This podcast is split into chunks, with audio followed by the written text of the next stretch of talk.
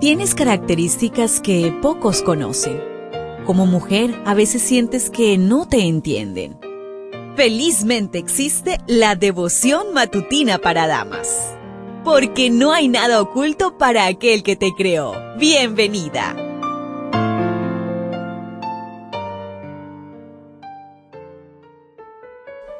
Iniciamos una nueva semana, pero hoy culminamos el mes de abril.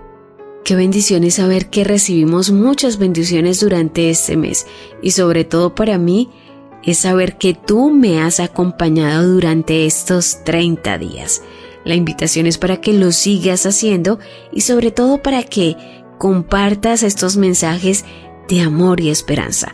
Recordemos que en esos momentos de miedo, el Señor también está a nuestro lado. Hoy trae por título la meditación Colgados de los cuernos del altar.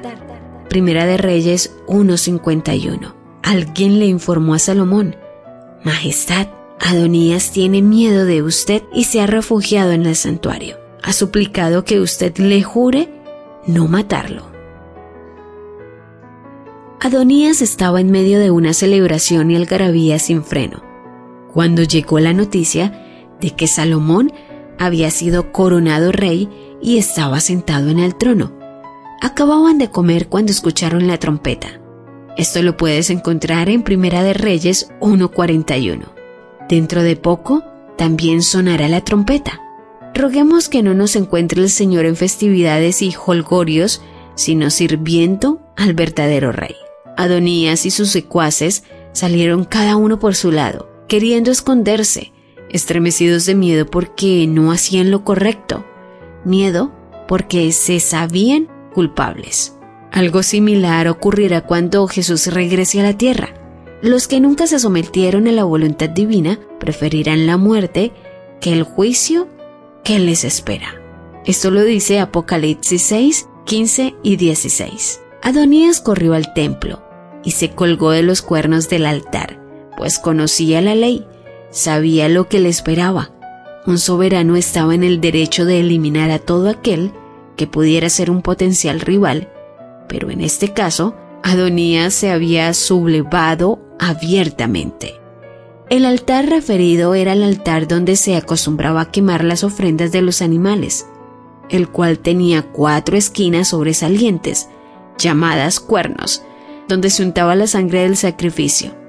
No importa cuán grave sea tu pecado, si pides perdón con corazón contrito y humillado, la sangre expiatoria de Jesús cubrirá multitud de pecado y su sacrificio está al alcance de todos. Salomón actuó con misericordia y perdón. El nuevo rey solo tenía una condición para perdonar la vida del subversor, que fuera un hombre de bien. Adonías se inclinó en reconocimiento del nuevo rey. En tu caso, para ser salva, todo lo que necesitas es confesar que Jesús es el Rey. No somos menos culpables que Adonías. Clama hoy por misericordia. Cada día con Dios en la página 80 dice, extiendan sus casos delante del Señor, y no importa cuáles sean sus ansiedades y pruebas, el espíritu de ustedes se fortalecerá para resistirlo. Se abrirá el camino delante de ustedes para librarlos de las ataduras y dificultades. No necesitan ir al pueblo vecino o a los confines de la tierra para saber qué hacer. Confíen en Dios como su permanente ayudador, como el que es capaz de dirigir todas las cosas, puesto que sabe qué es lo mejor. ¿Lo ves? ¿Te das cuenta?